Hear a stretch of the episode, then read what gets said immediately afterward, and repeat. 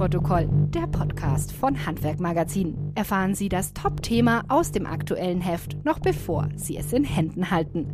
Monatlich beleuchtet unsere Redaktion einen neuen Trend, eine neue Herausforderung oder Chancen für das deutsche Handwerk. Mit Hintergrundinfos direkt aus der Redaktion. Hallo und herzlich willkommen zur Januarausgabe von Abnahmeprotokoll, der Podcast von Handwerk Magazin. Mein Name ist Ramon Cadell.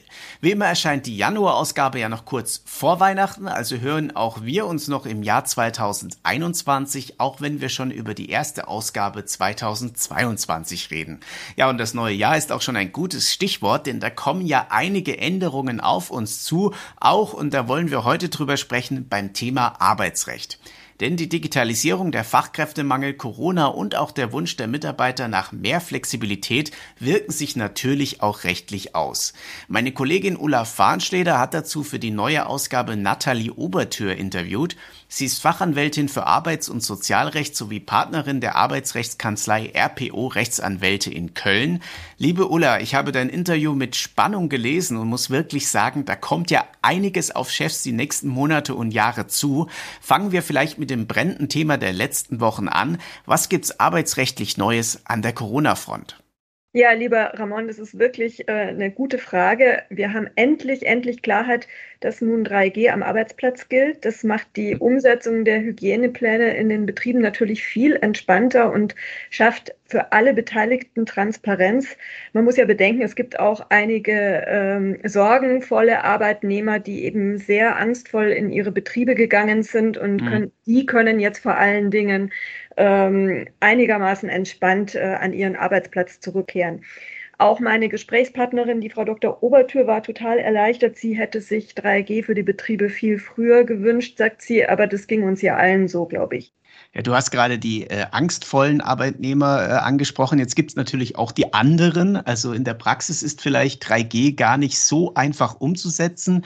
Der Mitarbeiter könnte ja einfach sagen, an deine Regeln will ich mich gar nicht halten, da halte ich mich nicht dran, ich gehe zur Konkurrenz. Das ist ja jetzt auch nicht nur bei Corona so. Ähm, wie verhalte ich mich denn als Chef rechtlich korrekt, ohne gleich die Mitarbeiter zu verkraulen? Ja, das ist in der Tat ein Problem und da bewegen wir uns juristisch auch in der Grauzone. Es geht ja auch nicht nur um Corona-Regeln, sondern um flexible Arbeitszeiten, flache Hierarchien, die sich junge Leute heute so wünschen. Und der Chef ist andererseits konfrontiert mit dem Fachkräftemangel. Das heißt, es ist für ihn besser, den bewährten Mitarbeiter mit all seinen Ansprüchen zu behalten. Äh, Frau Dr. Obertür sagt dazu ganz klar, gute Gespräche im Team sind wichtig. Da ist jetzt noch nicht mal so die juristische Fragestellung mhm. interessant, sondern äh, gehen Sie auf Ihr Team ein. Impfgegner zum Beispiel lassen sich oft mit den richtigen Argumenten überzeugen. In gewisser Weise ist es natürlich so, dass die Politik hier die Kommunikation auf die Betriebe abwälzt. Mhm. Andererseits als Chef habe ich ja auch äh, eine gesellschaftliche Verantwortung. Tipp wäre hier, nehmen Sie Ängste ernst, hören Sie Ihren Leuten richtig gut zu und dann dürfen auch Chefs ruhig mal erklären, warum es die Impfung jetzt tatsächlich braucht oder die Schutzvorschriften, um die Pandemie in den Griff zu bekommen. Und was Flexibilität, frühen Feierabend und flache Hierarchien anbelangt, da muss man als Unternehmer einfach seine eigene Schmerzgrenze kennen, bis hier und nicht weiter. Im Übrigen macht es den Chef und sein Unternehmen auch authentisch und das mhm. wiederum kann ein Wettbewerbsvorteil sein. Ja, Stichwort Flexibilität, früher Feierabend. Müsste da nicht einfach mal seitens des Gesetzgebers auch die Arbeitszeiterfassung allgemeingültig geregelt werden? Ja, das ist auch nicht so ganz einfach. Es gibt ja das mhm. besprochene Urteil des Europäischen Gerichtshofs, wonach wir in der Europäischen Union eine Arbeitszeiterfassung verpflichtend einführen müssen. Bislang haben wir das in Deutschland nicht in nationales Recht überführt, aus verschiedenen Gründen. Einmal haben wir tägliche Höchstarbeitszeiten und das Gebot der elfstündigen Ruhezeiten. Das macht flexibles Arbeiten einfach schwieriger und die damit mhm. verbundene Arbeitszeiterfassung.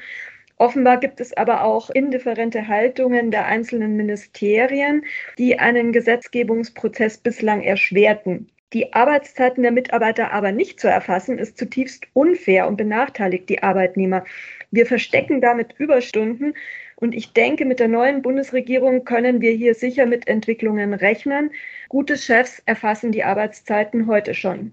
Stichwort unfair habe ich das so ein bisschen gehört. Jetzt sitzen wir ja beide wieder im Homeoffice. Äh, kommt es nicht auch zu Ungerechtigkeiten in den Betrieben, beispielsweise zwischen der Bürobelegschaft auf der einen Seite und den Handwerkern im Kundendienst auf der anderen Seite?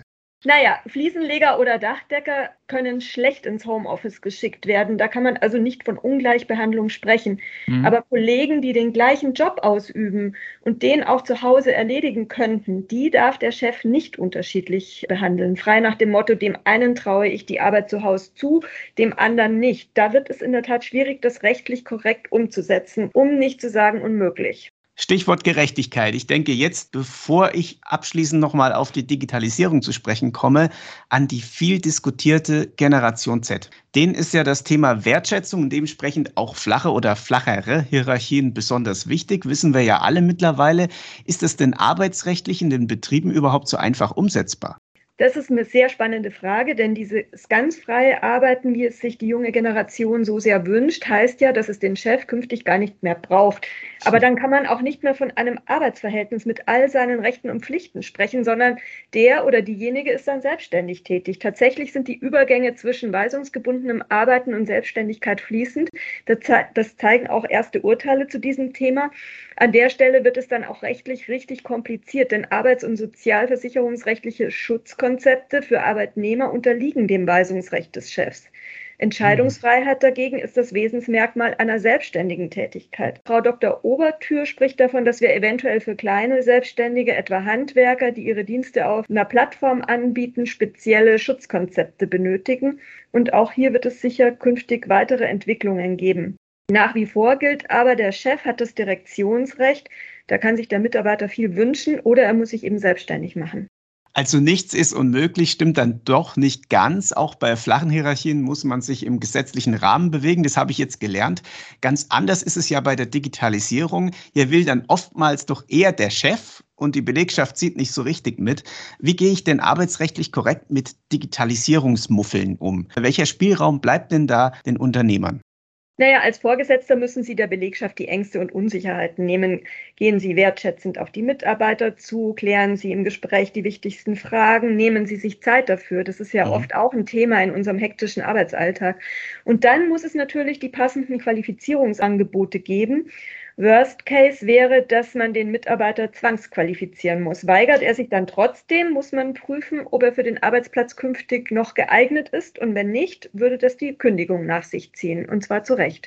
Ich muss gerade ein bisschen grinsen beim Wort Zwangsqualifizierung zur Digitalisierung. Ich hoffe, so wie du, dass es auch anders geht. Vielleicht ja auch als erster Schritt mit der Lektüre deines Interviews. Deshalb habe ich natürlich auch an dich die Standardfrage in zwei Sätzen. Warum sollte man diesen Beitrag unbedingt lesen?